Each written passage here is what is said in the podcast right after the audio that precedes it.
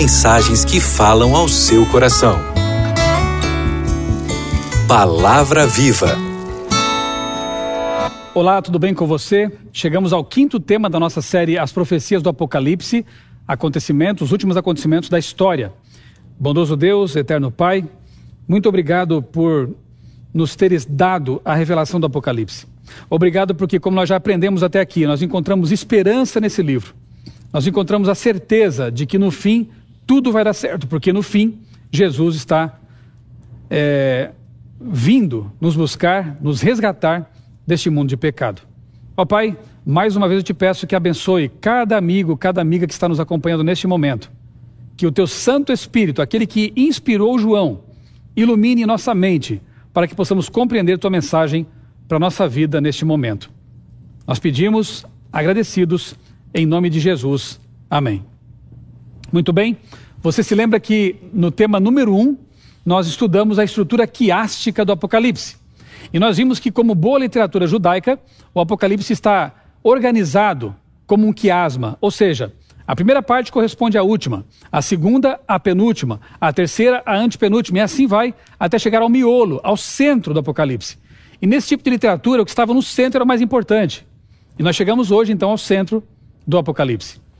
É, o grande conflito, do capítulo 11, verso 19 até 13 e 18, ali mais ou menos, nós vamos hoje ver os capítulos 12, 13 e 14, encontramos ali então a mensagem central, o grande conflito cósmico entre as forças do bem e as forças do mal. Como é bom saber que nesse conflito a vitória está garantida. Eu quero convidar você a abrir sua Bíblia ou acessar sua Bíblia, como você preferir, em Apocalipse 12, vamos inicialmente ler aqui os versos 1 a 6, depois versos 13 a 17. Já abriu sua Bíblia? Apocalipse 12, 1 a 6, lemos assim: Viu-se grande sinal no céu, a saber, uma mulher vestida de sol, com a lua debaixo dos pés, e uma coroa de doze estrelas na cabeça, que, achando-se grávida, grita com as dores de parto, sofrendo tormentos para dar à luz. Viu-se também outro sinal no céu. Eis um dragão grande, vermelho, com sete cabeças e dez chifres, e nas cabeças sete diademas. É, a sua cauda arrastava a terça parte das estrelas do céu, as quais lançou para a terra. E o dragão que se deteve em frente à mulher, que estava para dar à luz, a fim de lhe devorar o filho quando nascesse. Nasceu-lhe, pois, um filho varão, um homem, que há de reger todas as nações com cetro de ferro. E o seu filho foi arrebatado para Deus até o seu trono.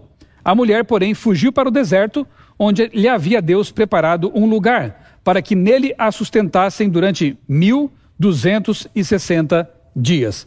Você já sabe, nós já estudamos que dia em profecia corresponde a um ano, portanto são 1260 anos literais. Versos 13 a 17 agora, aqui nós lemos o seguinte: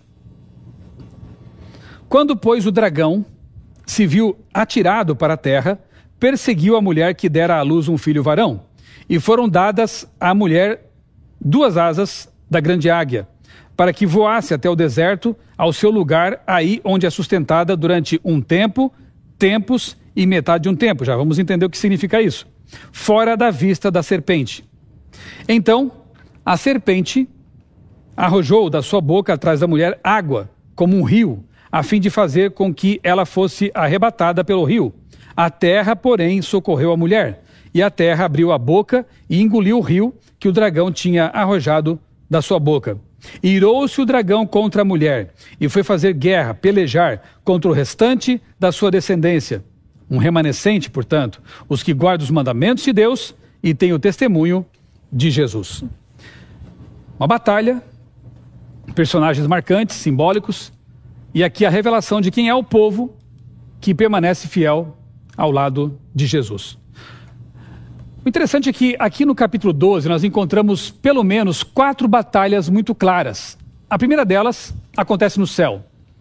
Miguel, nós já sabemos que é Jesus, ele luta contra o dragão, a antiga serpente, que é o diabo e Satanás, e expulsa esse anjo rebelde do céu.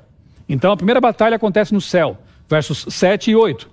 Depois a batalha se transporta para a terra, é a segunda batalha de Satanás contra Jesus. Satanás usou o Império Romano, Herodes, e assim tentou matar o menino quando nasceu. Não deu certo, Deus o protegeu. E aí ele passa a perseguir a igreja, a mulher. Mulher na Bíblia, nas profecias apocalípticas, representa ou cidade, veremos isso, ou então a igreja. E essa mulher, vestida de sol, é uma representação de pureza, revestimento de Cristo, que é o sol da justiça. Ela tem a lua debaixo dos pés, a coroa de doze estrelas na cabeça. Uma representação de Antigo e Novo Testamento, doze tribos, doze apóstolos. É a igreja cristã, a igreja de Deus, o povo de Deus ao longo da história. Bem, na terra ele persegue a igreja. Então, a terceira batalha que encontramos em capítulo 12 é a perseguição papal, quando o sistema religioso, apoiado pelo Estado, tinha poderes plenos de perseguir, matar. É, ele então persegue o povo de Deus. Esse povo de Deus tem que ser protegido para que não seja destruído. E, finalmente, nós encontramos no verso 17 a perseguição é, desse poder do mal contra, essa batalha contra o povo de Deus. E esse povo é identificado aqui como sendo aqueles que guardam os mandamentos de Deus e têm a fé em Jesus. São quatro batalhas descritas no capítulo 12. Ali estão os tempos, naquele pequeno gráfico, né? Primeira batalha, no céu, Satanás se rebela, torna-se Lúcifer, se rebela e torna-se Satanás, é expulso. Depois nós temos ali na cruz, no ano 31, Satanás desferindo seu ódio mortal contra Jesus. Ele tentou matar, destruir Jesus, acabar com Jesus. Depois nós percebemos que a perseguição se volta contra a igreja de Deus. A supremacia papal durante 1260 anos. A igreja fiel, aquele povo, como os aldenses e outros, é perseguido durante todo esse tempo. E aí, o quarto ponto no gráfico são os últimos dias. Nós vemos Satanás perseguindo o povo de Deus fiel, o remanescente fiel do Apocalipse. Bem, como eu disse, 1260 dias, que correspondem a anos, são o mesmo tempo aqui chamado de um tempo, dois tempos, metade de um tempo. Portanto, um tempo, dois tempos e metade dá três e meio. Três anos e meio transformados em dias proféticos, nós temos aí exatamente 1260 anos. Nós encontramos também o período de 42 meses, transformados em anos proféticos, nós temos também aí 1260 anos proféticos. Portanto, 1260, um tempo, tempos e metade de um tempo, três tempos e meio, e 42 meses compreendem o mesmo período histórico, 1260 anos de supremacia papal, que vão de 538 antes de Cristo, é, depois de Cristo, melhor dizendo, 538 com o edito de Justiniano, até 1798 com o aprisionamento do Papa pelo general Berthier. Nós vamos ver com mais calma esse assunto também. Então, nós temos esse tempo fechado de 1260 anos de perseguição ao povo de Deus. Avancemos aqui. Uh, Apocalipse 13, agora, nós vemos a ampliação de um aspecto do capítulo 12, que é a quarta batalha contra o povo de Deus. Então, imagine assim: você tem ali é, no Apocalipse 12, você tem ali as quatro batalhas, ok? Quatro batalhas descritas de modo assim mais resumido. No céu, contra Jesus, contra a igreja e contra o povo de Deus nos últimos dias. No capítulo 13, agora o profeta, inspirado por Deus, ele pega essa última batalha e amplia. É uma lente de aumento sobre a última batalha, a quarta batalha contra o remanescente fiel. Então você vai ver ali bestas, você vai ver o povo de Deus sendo perseguido, você vai ver um decreto é, uma marca, um selo, um número misterioso, 666, tudo aí no capítulo 13. Vamos ler juntos agora? Apocalipse 13, 1 a 7. Abra sua Bíblia mais uma vez. Vamos aqui encontrar vários símbolos também interessantes. Versos 1 a 7, lemos o seguinte: Vi emergir do mar uma besta que tinha dez chifres e sete cabeças, e sobre as, os chifres dez diademas, e sobre as cabeças nomes de blasfêmia. A besta que vi era semelhante ao leopardo, com pés como de urso, boca como de leão. Interessante, porque se você vai ao capítulo 7 de Daniel, você encontra esses animais. Você encontra lá um leopardo, você encontra ali urso, você encontra ali o leão. Portanto, nós percebemos aqui que o revelador quer mostrar uma conexão direta com Daniel capítulo 7. E ali aparece a ponta pequena, o chifre pequeno, que é a mesma figura histórica chamada aqui de besta do mar. Porque persegue o povo de Deus, porque tenta mudar a lei de Deus, porque blasfema contra a palavra de Deus. É interessante essa conexão. Bem, avancemos aqui. É, e deu-lhe o dragão o seu poder, o seu trono e grande autoridade. Então vi uma de suas cabeças como golpeada de morte, mas essa ferida mortal foi curada. E toda a terra se maravilhou, seguindo a besta.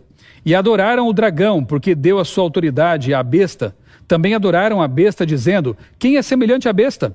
Quem pode pelejar contra ela? Foi-lhe dada uma boca que proferia arrogâncias e blasfêmias, e autoridade para agir 42 meses.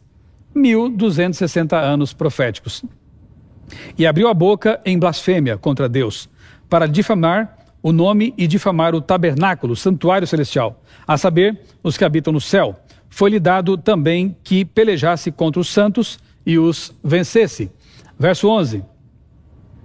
Vi ainda outra besta emergir da terra. Possuía dois chifres, parecendo cordeiro, mas falava como dragão. Exerce toda a autoridade da primeira besta na sua presença. Faz com que a terra e os seus habitantes adorem a primeira besta. Verso 12. É, já li.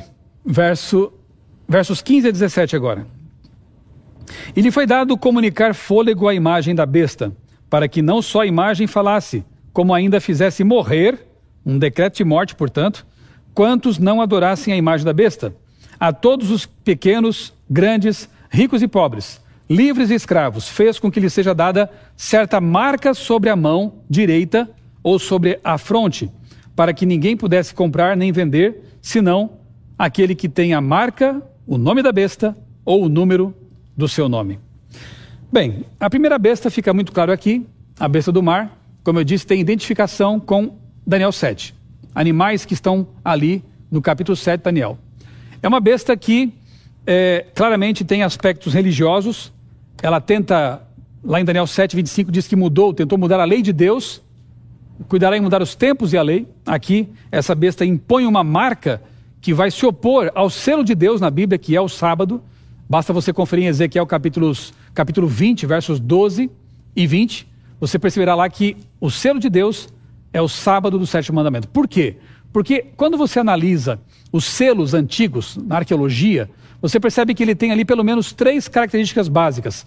Ele traz naquele carimbo um selo com o qual eles fechavam as cartas, por exemplo, cera, carimbavam e a carta estava lacrada pela autoridade que estava enviando o documento. Havia ali o nome da autoridade é, que estava enviando aquele documento. Havia a jurisdição onde ela atuava e o seu cargo também. Quando você lê o, ali o quarto mandamento da lei de Deus em Êxodo 20, você percebe que esse mandamento traz o nome do Criador, ele é o Senhor Criador, ele traz a jurisdição, céu, terra, mar e tudo que neles há, o universo, portanto, e você vê ali também o cargo, ele é o Criador. Portanto, embora não seja mais importante do que qualquer outro mandamento, dos dez, o sábado, o quarto mandamento, ele traz essas características de selo. E se o sábado é o selo escatológico de Deus, a marca da besta é o anticelo. É aquele que contraria. É mais ou menos como Satanás, o anticristo. Ele quer se sentar no trono de Deus, ele quer se parecer com Deus, mas ele se opõe a Deus. Portanto, a marca da besta, o selo da besta, é um antisselo de Deus. O selo de Deus é o sábado. Portanto, a marca da besta só pode ser o domingo. É o único dia que se opõe à marca de Deus. O único dia que se diz ter sido trocado, mudado, como a autoridade do poder que mudou. Então, a marca da besta, por mais que alguns falem em chip, código de barras é, e coisas parecidas, né, é, mudam ao sabor do tempo, porque não tem base bíblica, é algo muito mais sutil, é algo que tem que ver com adoração. Quando nós reservamos o sábado para cultuar o nosso Deus, nós estamos reconhecendo que nós o reconhecemos como o Criador do universo, portanto, somos criacionistas. Quando nós dizemos que o sábado não tem mais vigência, estamos rejeitando o memorial da criação. É como se eu dissesse para você que está me ouvindo agora: ok, você faz aniversário no dia 2 de fevereiro, mas a partir de agora eu digo para você que você vai celebrar seu aniversário no dia 3 de fevereiro. Faz sentido isso? Eu posso espernear, eu posso criar decretos, eu posso fazer o que quiser, mas eu não vou poder mudar um fato: o fato de que você nasceu no dia 2 de fevereiro e não no dia 3. A terra tem um aniversário dela, tem o dia do aniversário dela, é o sábado. Deus criou a vida aqui em seis dias literais de 24 horas e reservou o sábado para ser o memorial da criação. E ninguém pode mudar isso. E mais do que isso, Deus transforma esse dia num mandamento, para que você possa parar com as suas atividades rotineiras e dedicar tempo de 24 horas, ou pelo menos a parte em que você está acordado do dia, para adorar a Deus, para observar a criação de Deus, para estar com a família. É uma bênção, na verdade. Então, esse capítulo mostra que a besta tentou mudar, tentou alterar, adulterar a verdade bíblica do sábado e impor uma marca. E posteriormente ela vai fazer o seguinte: ela vai tentar obrigar as pessoas e, inclusive, será expedido um decreto de morte. Portanto, olha bem para mim agora e eu quero te dizer uma coisa muito séria. Você pode talvez até duvidar do que eu estou falando aqui, mas daqui a pouco, num futuro próximo, nós teremos aí uma lei dominical sendo considerada.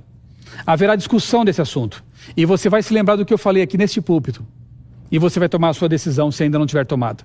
Fique ao lado de Deus. Fique ao lado do Deus das profecias, porque ali é a segurança. As bestas serão destruídas. O vencedor é aquele povo que no verso 17 é dito: eles são os que guardam os mandamentos de Deus, não os mandamentos adulterados pelo homem. Eles guardam os mandamentos de Deus e têm a fé em Jesus, é a fé de Jesus. Eles se pautam pela vida de Cristo, e Cristo guardava o sábado. E Cristo foi fiel à lei de Deus e disse para seus discípulos: Se vocês me amam, guardem os meus mandamentos. Obediência é prova de amor, não é legalismo, é prova de amor. Então pense bem nisso. E a segunda besta é a besta do, da terra, né? Se mar em profecia representa povos, multidões, nações e línguas, a primeira besta surge num continente superpovoado já, que já tinha muita gente, a Europa. A segunda besta nasce num continente, num local despovoado. Nós lemos ali nos versos 11 e 18 que essa segunda besta política, ela vai dar força para a primeira besta. Ela vai obrigar as pessoas a adorar a primeira besta, porque a primeira besta é religiosa, não tem poder político para fazer isso. Mas a segunda besta tem poder político e vai obrigar as pessoas, violando a consciência delas, a adorar a primeira besta. Os teólogos identificam desde o tempo da reforma essa segunda besta, a besta da terra, como sendo os Estados Unidos da América, que despontam no mundo ali em 1700 e pouco, é, sem muita expressividade, mas após as duas guerras mundiais, aí sim crescem, crescem, crescem e se tornam uma potência mundial. Mais adiante, nós vamos entender melhor o papel dos Estados Unidos nas profecias. Por ora, basta entender que a primeira besta, então, representa o papado, especialmente em seu período medieval, de perseguição, de inquisição, e a segunda besta representa os Estados Unidos. Haverá um alinhamento dessas bestas. A segunda besta política vai apoiar a primeira besta religiosa, e essa união vai levar as coisas até o seu fim. Aqueles que forem fiéis a Deus vão sofrer perseguição. E como diz o Apocalipse, até um decreto de morte será expedido. Mas Deus vai proteger seu povo. Deus estará do lado do seu povo. Como é bom saber disso, na é verdade? É, Apocalipse 14 agora, 1 a 7. Aqui nós encontramos os vitoriosos de Deus já desfrutando da eternidade. Sabe, é muito bom que tenha aqui na sequência o capítulo 14, porque quando você lê o 12 e o 13, parece que tudo deu errado. Parece que o povo de Deus foi massacrado pelas bestas. Parece que a perseguição de Satanás contra o povo de Deus deu certo, deu muito certo para ele, Satanás. Mas o capítulo 14 mostra que a história tem um fim diferente. Então, esse bloco aqui do Apocalipse é muito especial porque, repito, ele mostra esse combate entre as forças de Deus e as forças satânicas. Ele mostra que o povo de Deus vai ser perseguido, vai sofrer sanções, vai chegar um momento que não vai poder nem comprar nem vender. Isso tudo está profetizado. Mas, quando chegamos ao capítulo 14, nós encontramos a vitória desse povo. Vamos ler juntos? Versos 1 a 7. Olhei, e eis que o cordeiro em pé sobre o monte Sião, e com ele os 144 mil, tendo na fronte escrito o nome, o seu nome e o nome do seu pai. Ouvi uma voz do céu, como voz de muitas águas, como voz de grande trovão. Também a voz que ouvi, que ouvi era como de arpistas quando tangem a sua harpa. Entoavam um novo cântico diante do trono, diante dos quatro seres viventes e dos anciãos. E ninguém pôde aprender o cântico, senão os 144 mil que foram comprados da terra. São estes os que não se macularam com mulheres, Repito que mulheres representam aqui igrejas, portanto, doutrinas, ideias né, erradas. Então, eles são puros no sentido de que não se macularam com ideias, com ideologias, com crenças paganizadas. Eles são castos. São eles os seguidores do Cordeiro, por onde quer que vá. São os que foram redimidos dentre os homens, primícias para Deus e para o Cordeiro. E não se achou mentira na boca, na sua boca. Eles não têm mácula. Vi outro anjo voando no meio do céu, tendo um evangelho eterno para pregar aos que se assentam sobre a, a terra e a cada nação, tribo, língua e povo, dizendo em grande voz: Temei a Deus e dá-lhe glória, pois é chegada a hora do seu juízo, e adorai aquele que fez o céu, a terra, o mar e as fontes das águas. Veja, nós encontramos aqui os 144 mil que são um símbolo. Vamos ver isso no próximo domingo. Nós vamos detalhar esse assunto dos 144 mil. São o símbolo daqueles que vão ser redimidos, daqueles que vão ser salvos. E em seguida, João faz um flashback e ele volta a explicar a mensagem que esses redimidos pregaram enquanto estiveram na terra. Você já entendeu isso, porque já explicamos aqui? O Apocalipse não é um livro linear. Não é uma história com começo, meio e fim. Vários momentos, João, ele faz alguns flashbacks. Ele vai ao futuro, avança, depois retrocede ao passado, explica alguns elementos, volta para o presente. É um livro que tem que ser lido com muita atenção. Porque esse fenômeno acontece ali várias vezes. Muitas vezes, quando João fala, eu vi, depois ouvi, mudança de cenários. Quase sempre quando ele diz eu vi é um marcador temporal, porque é uma visão diferente, algum momento diferente. E aqui é interessante porque você vem numa sucessão de eventos históricos, né? Nós lemos o capítulo 12, vemos ali uma perseguição contra é, uma guerra no céu, uma guerra na terra, contra Jesus, contra o povo, contra o povo no tempo final. Vemos as bestas no capítulo 13, que é uma, uma ampliação do finalzinho do 12. Então, nessa lente de aumento, nós vemos as bestas do mar e da terra perseguindo o povo de Deus, impondo leis e sanções e decretos contra o povo de Deus. E então, no capítulo 14, João diz: Mas esse povo vai vencer. Apesar da perseguição toda que foi feita contra ele, esse povo vai vencer. E João os vê já na glória, já os vê salvos, redimidos. Mas depois ele recua no tempo para contar o que foi que esse povo pregou nos últimos dias. E essa pregação que nós chamamos de três mensagens angélicas, é justamente um dos pontos aqui do capítulo 14. Ellen White, no livro Mensagens Escolhidas, volume 2, páginas 104 e 105, diz assim: Estas mensagens devemos, devemos dar ao mundo em publicações, em discursos, pela internet, mostrando em termos de história profética. Olha o historicismo aí. Na história profética, as coisas que aconteceram e as que hão de acontecer. Queridos, no próximo tema, nós vamos estudar melhor esse assunto, das três mensagens angélicas.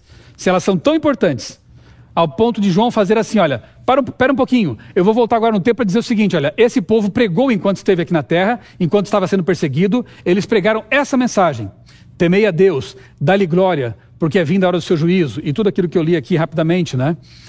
Essa mensagem é importante, então você não pode perder. Domingo que vem, nós vamos então nos debruçar sobre esse assunto. Que mensagens são essas? Que mensagem é essa que esse povo especial, perseguido, mas vitorioso, entregou ao mundo? Que mensagem é essa que esse povo especial, perseguido, mas salvo e redimido, pregou antes da volta de Jesus? Eu quero te contar uma breve história agora que mostra realmente a realidade do conflito. Eu já falei algumas vezes aqui que eu não nasci em lar cristão adventista, que o Apocalipse transformou a minha vida. Só que antes de eu tomar a decisão final, pelo batismo, eu espero que você que está me ouvindo também esteja considerando essa possibilidade de um dia ser batizado nas águas, como Jesus foi, como eu fui nos anos 90, uma decisão maravilhosa da qual nunca me arrependi. Antes de eu ser batizado, eu ainda estava numa vida meio dupla.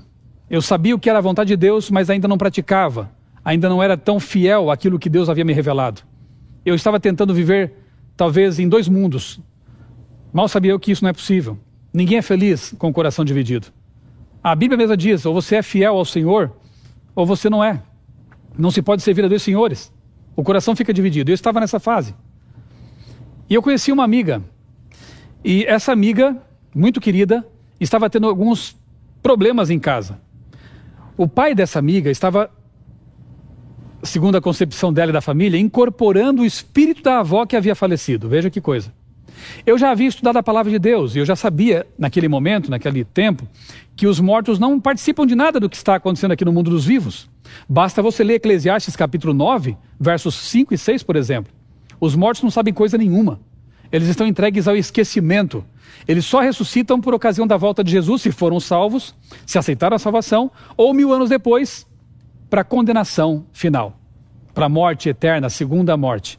Mas não há vida enquanto não há ressurreição. Há o esquecimento, há o sono da morte. E eu pensei, eu preciso advertir essa minha amiga quanto a isso. Eu preciso que ela saiba que não é a avó dela. Mas veja que coisa triste que eu tinha que fazer, né? É dizer que não era a avó dela, mas era o demônio. Era um anjo do mal se passando pela avó dela. Bem, eles estavam muito confusos. Eram cristãos, como eu também, católicos. Estavam muito confusos, não sabiam mais o que fazer.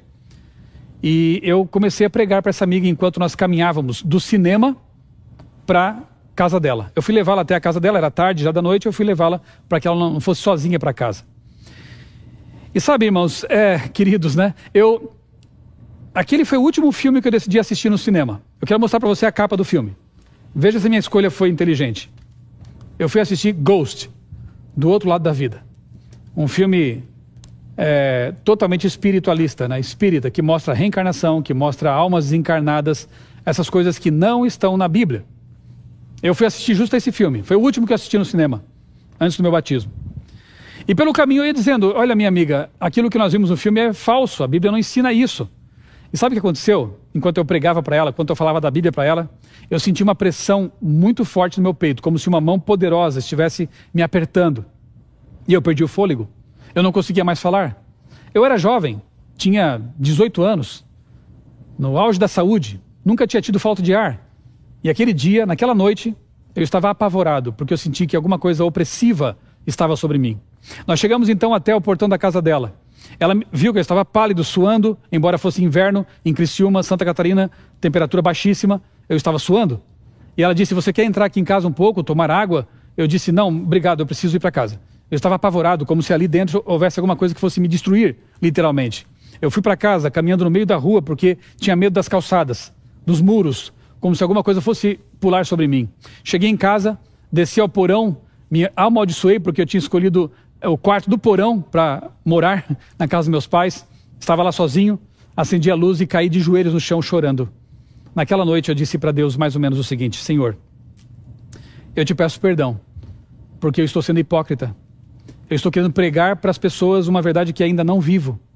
Eu estou querendo ensinar um caminho da salvação para as pessoas, sendo que eu ainda não aceitei a salvação em Cristo. Eu ainda não me entreguei totalmente a Jesus. Eu preciso ser batizado. Eu preciso colocar minha vida nas tuas mãos, Senhor. Mas eu entendi naquela noite, porque Deus permitiu, que o conflito é real.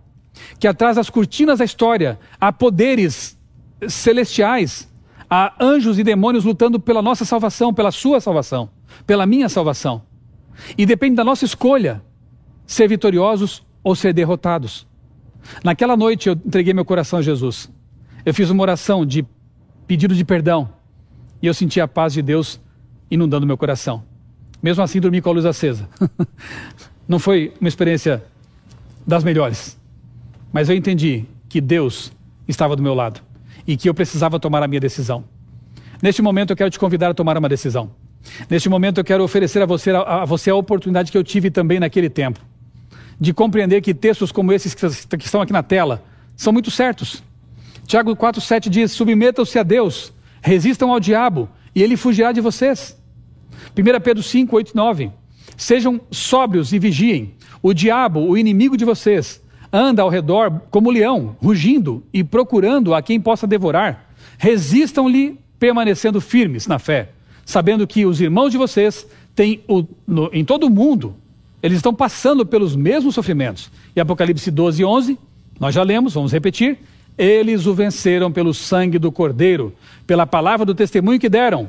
Diante da morte, não amaram a própria vida. Aqui está o meu convite para você. Aceite Jesus como seu Salvador. Entenda que nesse conflito cósmico entre o bem e o mal, Satanás está usando marionetes como as bestas do Apocalipse instrumentos que visam destruir o povo de Deus, perseguir, tirar a fé, desencaminhar. Fique firme. A batalha vai ser intensa. Você talvez tenha que enfrentar o próprio Satanás em algum momento, mas o Deus que criou o universo está do seu lado. Se você entregar a vida a esse Deus. Vamos orar a Deus para que Ele realmente confirme a nossa decisão? Que você entenda que é preciso se submeter a Deus, porque nesse conflito cósmico somos menos que nada, somos muito frágeis, mas quando nos apossamos do poder de Deus, tudo podemos naquele que nos fortalece. Feche os olhos, vamos orar. Amado Deus, bondoso Pai, muito obrigado porque a tua palavra revela o que está atrás das cortinas da história.